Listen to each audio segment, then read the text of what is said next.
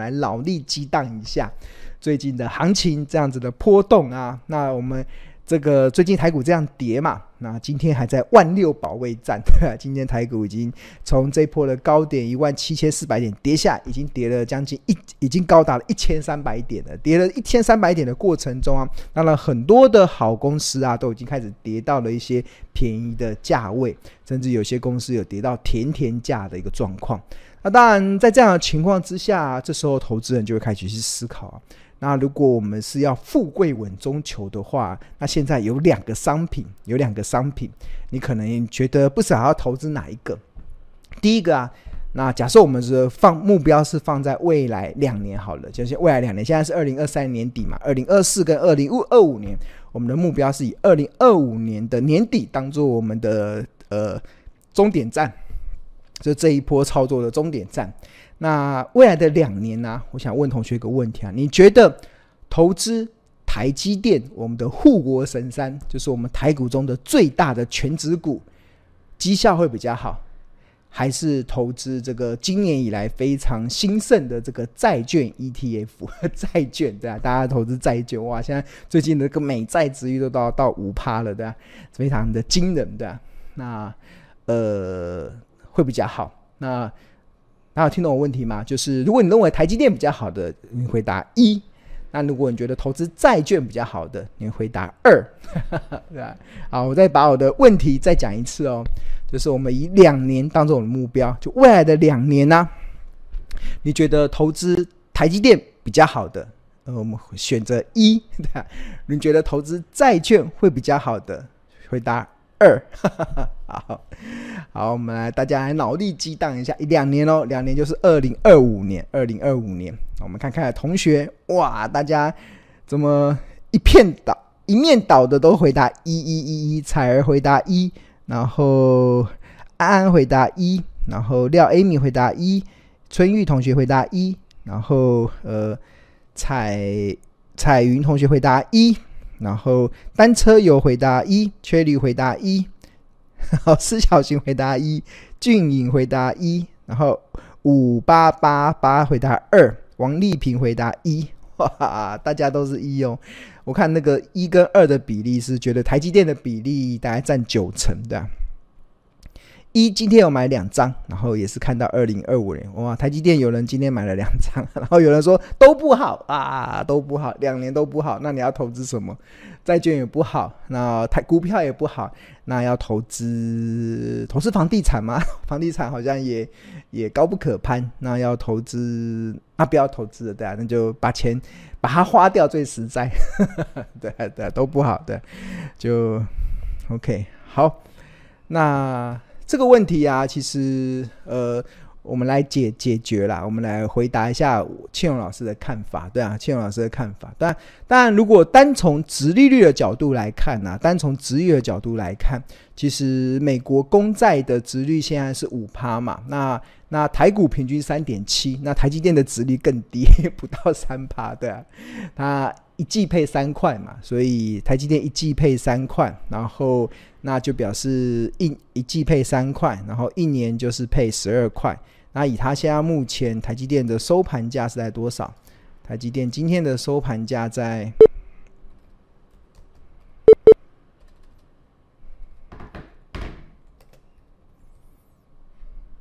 收盘价在五二八，就它一年一季配十二块，然后哎，然后一年就配十，一年就配哎，一季配三块，然后一年就配十二块嘛。然后除以五百二十八，那它的殖利率更惨，只有零点二，只有二点二趴，只有二点二趴。那这个比这个台股的平均，比台股的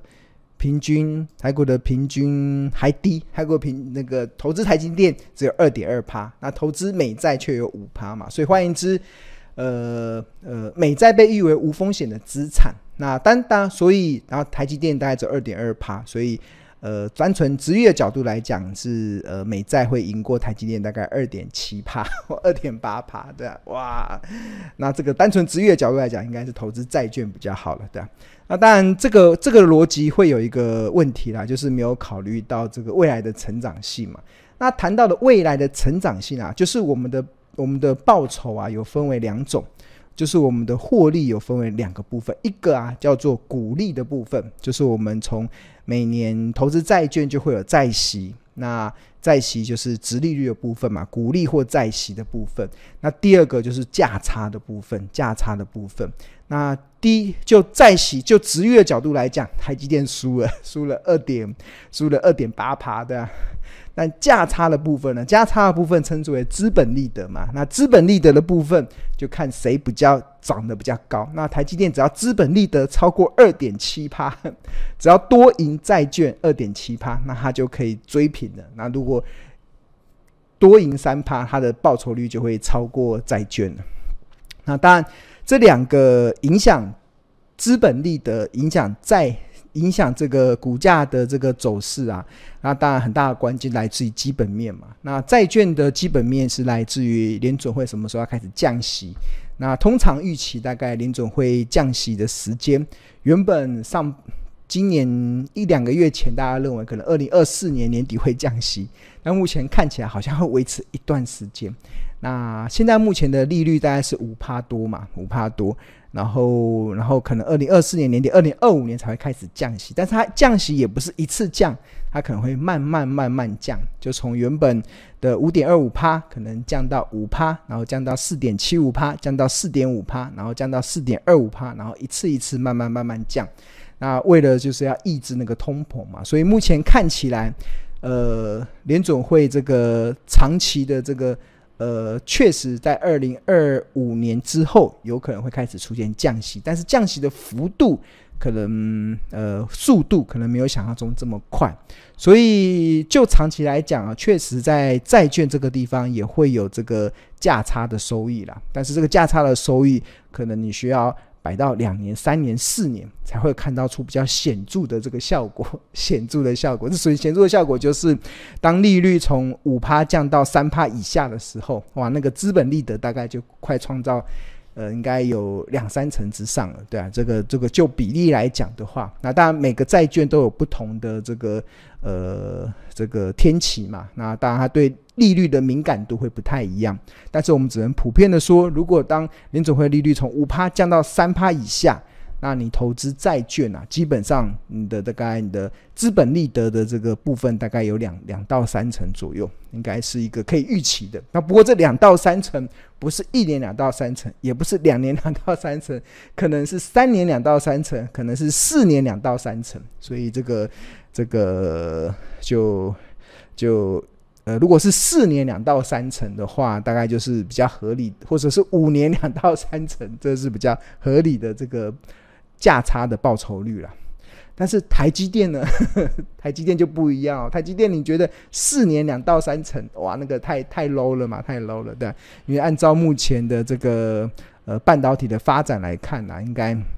二零二五年应该是有机会大爆发嘛。所以我这句话应该讲的很多了，他听到快耳耳朵快长茧了。我从今年的年中就开始讲，二零二五年半导体会大爆发。然后我记得有一些网友还留言。千宏老师有没有口误啊？二零二五年，对啊，对啊，我讲的是二零二五年没错，就是我的，我常常我我不太看短短短线的一个波动，我他们都看长期的一个产业趋势，因为我觉得长期的产业趋势比较好去判断，对。那当然，这个二零二五年当半导体产业出现大爆发的时候，台积电的营运一定会跟着水涨船高，对。那所以我认为就。二零二五年会大爆发，那股价又会领先基本面，大概呃，领股股价常常那个走势会领先基本面更早表现，所以如果二零二五年大爆发，那或许二零二四年下半年就开始有动作了，对啊，所以就时间点来讲啊，如果如果呃时间如果只有两年的话，对啊，我当然会投台积电一票，我跟所有的同学大部分同学一样投台积电一票，对啊。当然，那不可讳言的，当然债券这个时候也投资也也有蛮好的防御性的，防御性的一个资产的价值啊。那所以就我自己的呃操作的一个方式啦，那我自己 第一个，我我我也有存债券 ETF，那这个是以这个十月二十六号盘中的时候的价格，然后我又买了一档这个零零七二零 B，然后买了两百张，然后成本大概在六百多万。然后在在虽然目前是亏损的，目前的账面亏损是四十五四十五万，然后亏了六点六趴，但是我没有任何的感觉啦，对啊，那为什么呢？是因为其实我们现阶段买债券一个很重要的心法就是手中有债券，心中无股价，对啊，就是不要去理会那个股价的波动了。我买债券其实就是呃。就是要赚他的债息，我就欢欢喜喜的去赚债息就好了。比如说我这两百张的这个零零七二零 B，然后它每一季都会配息嘛，每一季都会配息。那目前这个配息大概值率是超过五趴以上，所以我每个月光是领债息啊的收入就超过三三点二万的，超过三点二万。那这就是这一档哦，光这一档这一档的债券 ETF 就有这样子的一个效益性。那至于那个。价差什么时候能够回补回来？那当然就等联准会什么时候降息嘛。那当然，我基本上我对于呃资产的配置，我用比较长时间的去看，所以我呃我相信，如果时间放长了，应该会有不错的一个效果。好，那除了债券 ETF 之外啊，那基本上我也有存台积电啊。这个台积电目前我也有十张，然后成本大概在。呃，四九四，然后因为这这一两年已经领了十三点七万的股利了，所以这个成本大概已经大概在四八零左右了。那目前的未实现收益大概是四十九点五万，然后报酬率是十趴。那基本上我对于台积电呃没有太担忧的状况了。如果台积电有状况的话，那就 台湾应该也有状况了。那我们身为台湾人，我们只能跟台积电同岛一命。对啊，那台积电，呃，很多人会对台积电这一两年的股价表现有点失望了。但是，呃，我觉得它这一两年股价表现很正常。为什么很正常呢？是因为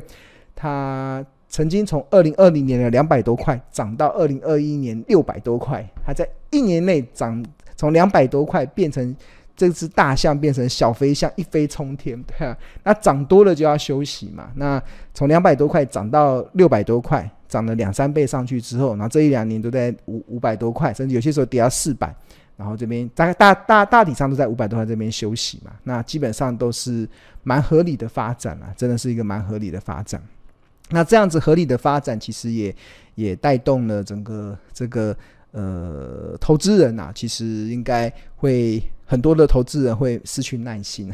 失去耐心。但我一直相信，报酬是靠耐心等待出来的。对啊，很多时候，你看我投资债券，我也是有一个非常长时间的规划；投资台积电，我也是有个长时间的规划。我相信它报酬会创造出一个呃，因为我耐心而有好的结果。OK，好，那谈到了报酬是靠耐心等待出来的，最近刚好看到了一个。一个新闻啊，这个新闻啊，就是有一个叫做在在美国啦，有一个叫做史都华霍雷西的这个人啊，不知道大家有没有听过？呃，他在一九八零年的时候啊，他原本经营的事业不是很顺利，所以他就把它收掉了。那收掉收掉事业之后，他手上突然有一笔钱嘛，那这笔钱他不知道怎么办，他的主动的收入出现了困境。结束了事业之后，他觉得那就把那个剩下的钱拿去投资，然后去想办法去创造被动的收入吧。那所以他那个时候在一九八零年的时候，他就去买进了美国的这个投资大师波克呃巴菲特旗下的这个波克夏的股票 A 股。他那时候用两百六十五到三百三十美元直接买进，然后只买了三百股，买了三百股。然后之后还要陆陆续续的加码到五千八百股，然后又又减又慢慢减掉剩四千三百股，然后减到剩四千三百五之后，它就不再动了，然后一路的 buy and hold 到现在，一路的 buy and hold 到现在，然后持有波克夏的股票已经长达四十三年的时间。那如今呢、啊，他这个简单的长期投资术啊，已经让这一位史都华。荣登了美国富比士富豪排行榜的第三百七十九名，哇！他的身价高达二十二亿美金，二十二亿美金，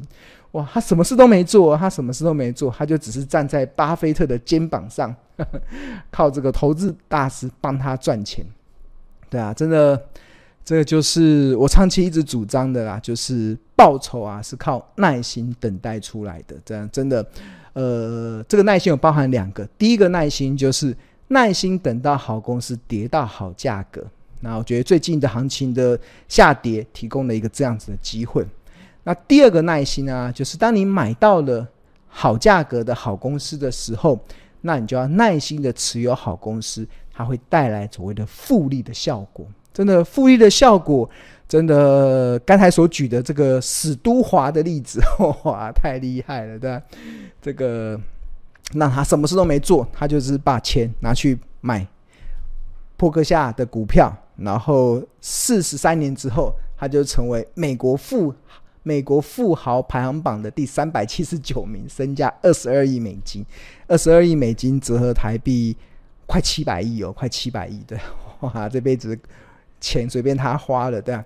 那什么事都没做，他真的就只是站在巴菲特的肩膀上，让他帮他赚钱。那这也说明了，就是当你买到一家好公司的时候啊，就必须得靠耐心来创造出复利的财富增长效果了。就很多的投资人买到好公司的时候，可能赚个五趴十趴，你就心满意足的想跑了，对啊。那假如说后面的留给别人赚。那如果你有这种想法的投资人啊，那我只能说你真的很难呐、啊，长期可以安心赚大钱，真的很难长期可以安心赚大钱，因为我看过太多的案例了。如果你热衷于赚那个一点点的价差，那基本上你就只能赚到买菜钱，真的只能买赚到买菜钱，你是没有办法靠投资赚到财富的。真的要能够靠到投资赚到财富，那真的好公司搭配。I and hold，然后长期的持有，好，它自然而然就能够创造出一个好的绩效表现。那就是巴菲特所说的嘛，雪球，就是你要怎么创造财富，就是找一颗雪球，然后找一个够长的坡道，然后去滚滚滚滚滚滚滚，让这雪球越滚越大，越滚越大，越滚越大，那就会滚出你要的一个理想的被动收入的一个规模了。对，那刚刚提到了那是。美国的例子嘛，那台湾呢？台湾有没有可能有哪哪些股票可以涨成这样？对啊，那大家也不要妄自菲薄。其实我们台股，其实我我稍微统计了一下，其实还蛮多蛮多的股票，这过去十年、二十年的涨幅是非常的惊人。啊，另外我把一些成交量比较低的，就是把它排除掉，就是每天的成交量要超过一千张以上的这个呃比较。热络交易的股票啊，才纳入到我们统计的标准之后啊，那整理的出就是，呃，大家知道吗？台股啊，过去这二十年来啊，涨幅到到今天为止啊，到今天为止，就是它过去二跟它二十年前的股价相比啊，就是涨幅第一名的啊，涨了多少趴？就即使最近最近行情波动下来了。大家有没有猜猜看？二十年，二十年内，对，二十年内，然后不应该哪一档股票？大家应该比较难猜出来啊，对啊，有没有人猜猜看？猜对了，猜对了，我帮你按一个赞。我们的咖喱会帮你按一个赞，咖喱也来凑一脚了，对啊，你看二十年台股就是要扣除成交量在一千张以下的，对啊，大家有没有想过？台台积电也在里面，台积电这二十年来的股价已经涨了。涨了七七百四十三趴，大概七倍。二十年，二十年来，二十年，就是以他二十年前以前台积电二十年前的股价也很高的，然后经过这二十年来的这个复利之后所得出来的效果。OK，好，那我来公布答案好的，因为这个太难了，这个我整理出来之后才觉得哇，原来有这么厉害的。那台股这二十年来，而，不是广达，广达还没办法在里面的。呃，那第一名的是这个近二十年啊，涨幅最多的是二三八三的台光电，台光电，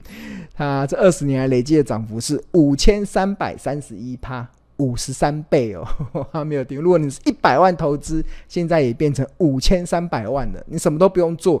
就这个股价是用现在哦，现在已经跌成最近跌成这样了，它跟二十年相比，哦，它还是有五十三倍的报酬率，对吧？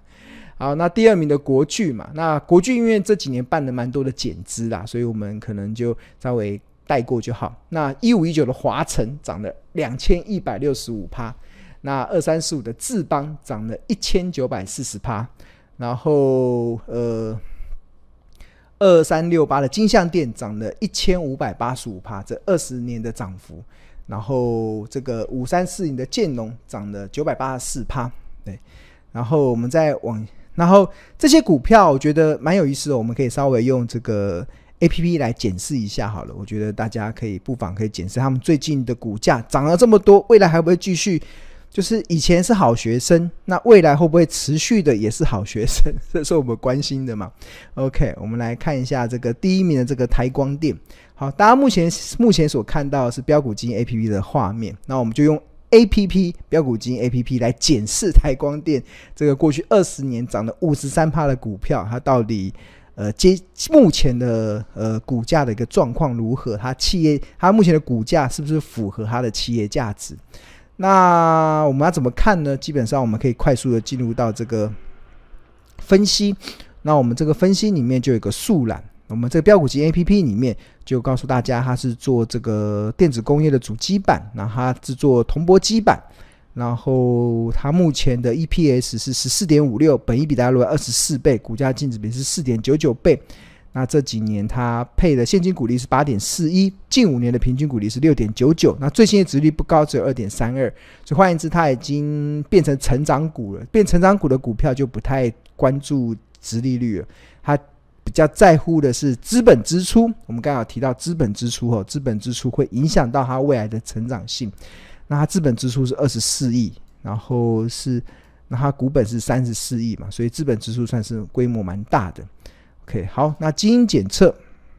啊，连续十九年都能配发股利，那最近一年是八点四一嘛，近八年 EPS 为正数，最最最新一季的 EPS 为六点零四，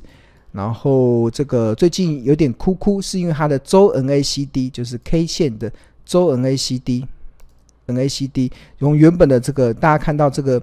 呃。NACD 吧，这 NACD 大家要看的就是这个红色的柱状跟绿色的柱状。就如果这个柱状一直维持红色，就代表它是偏多；那一一旦偏绿了，就代表偏空嘛。就是很好记，就红买绿卖，很好记的红买绿卖。啊，先前都一路红红红红红，那最近这这是周哦周哦，最近这三周已经翻绿了，对啊。那就技术面呐、啊，中中期的技术分析的指标来讲，是有点偏弱了，有点偏弱了。那这个是我们这个分析里面，这个基因检测里面一个很重要的一个概念。OK，好，那我们来看一下它的这个呃，我们看一下它最这几年的走势。哇，这个要拉到很前面的。好，我们来看它财务最近的状况，营收最近的营收，九月份营收成长二十九趴，八月份成长二十趴，七月份成长十十趴。它已经算是率先哦，率先开始走出成长的。因为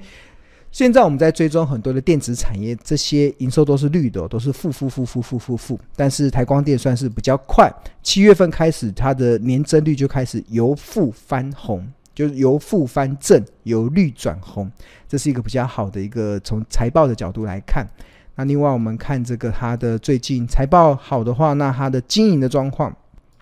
财报的领先指标。存货周转率，存货周转率，那它最低的时候、最惨烈的时候是一点三二，然后一点四五，那最近两季已经来到一点七三了，就表示它存货的周转的速度开始变快了，开始变快了。其实就财报的角度来讲，虽然技术面来讲它是偏空，但是从财报的角度来看，它已经开始转好了，它的营运的状况已经开始转好了。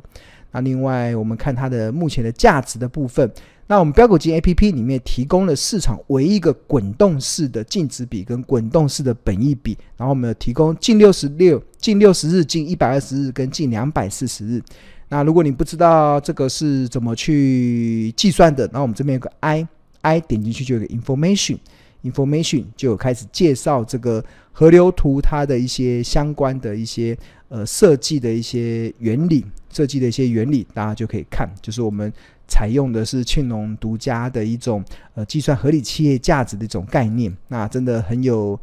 很有参考价值啊！大家可以把这个河流图的说明可以好好的去去去去判断。然后我书中也有去介绍这个滚动式河流图的一个看法。好，那如果从滚动式的本益比的角度来讲的话，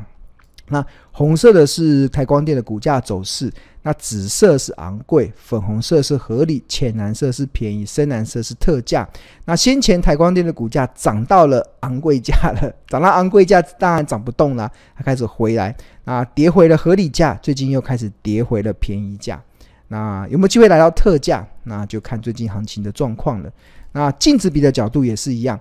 呃，滚动式净值比这个。红色的这个曲线是股价走势，粉红色是昂贵，哎，红色、紫色是昂贵，粉红色是合理，浅蓝色是便宜，深蓝色是特价。那先前股价曾经来到这个，大家看到紫色的部分来到昂贵价，那涨到昂贵价，当然就财报的角度来讲，就是小狗已经跑到太前面了，哈哈，要等主人跟上。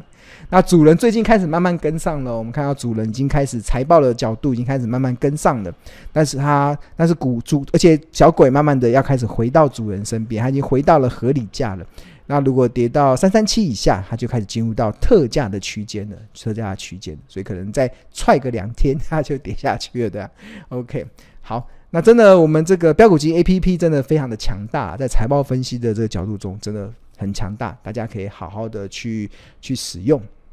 OK，好，那这个是第一个嘛，然后我们再看，呃，还有其他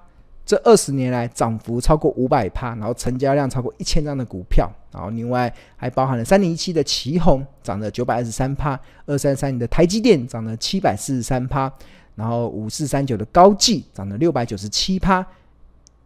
一五一四的雅力然后涨了六百六十七趴。二四零四的汉唐 涨了五百四十六趴，哇！有没有特别汉唐特别开心？我很开心，我也有参与到汉唐的这一波的涨势。那我们的日报的很多订户都因为汉唐而发大财，对啊，汉唐我们蛮开心的。那希望未来我们有越来，我们也有股票，我们手中目前的股票也能够挤进这个二十年涨幅的前几名的行列。OK，另外还有这个联阳，然后涨五百四十五趴，呃，华泰涨在五百一十六趴，欣兴涨五百一十一趴。OK，好，那我们来看一下，就是这个这里面的股票，我们用 APP 我们来来检视一下。好，那如果就股价比较低的话，有没有便宜一点的？哦，这个华泰，好了，华泰二三二九，这个不到五十块。一个铜板，一个铜板的价格，我看一下，二三二九，华泰。那华泰还记得刚才千勇老师的这个步骤吗？第一个进入到这个分析，那分析的话就可以快快速的看，它是跟这个半导体有关的，制作 IC 封装测试，然后基因检测，它已经这两年有发放股利，然后最近八 G EPS 为正数。那这个表情是有点哭哭的，为什么会哭哭呢？是因为它的 K 线，我们点到周周的 K 线，NACD 先前都红的。呃，我刚才画面跑掉了，我们重新再一次。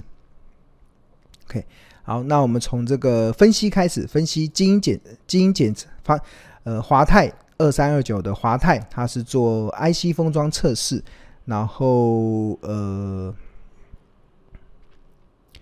然后基因检测这两年有发放鼓励，然后最近的表情是哭哭。那为什么会哭哭呢？是因为 K 线图的周 NACD 是有点从原本的红变成绿，所以所以这个在技术面上是有点偏有点偏弱了。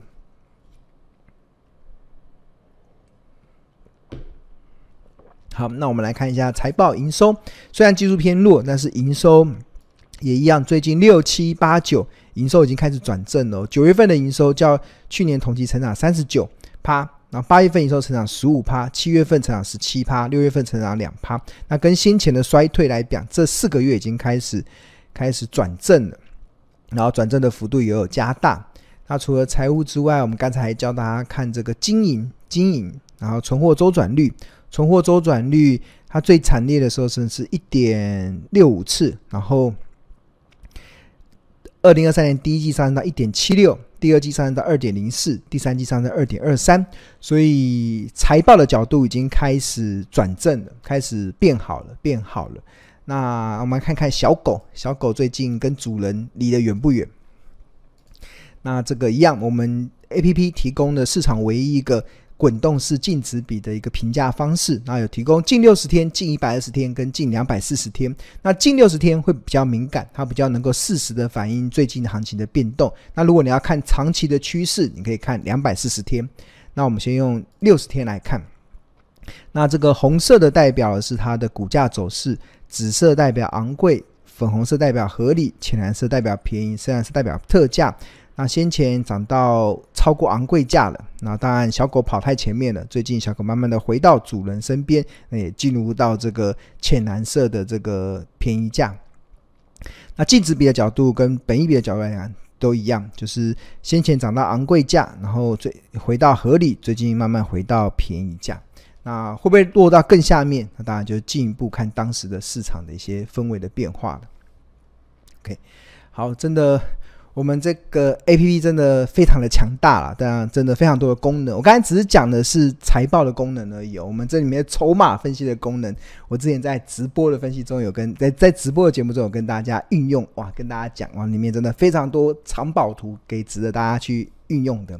好，那如果你对于订购我们标五金 APP 有兴趣的话，我们有两个方案，一个是月费方案。那不过庆农更推荐的是年费方案，就相当于买十个月可以送两个月。那另外我们还会再加赠二十五堂由助教所上的这个财报魔法班的课，那你就可以立即的开启这个市场唯一一个财报 AI 的 APP，可以帮助同学价值投资不盯盘也能放飞获利。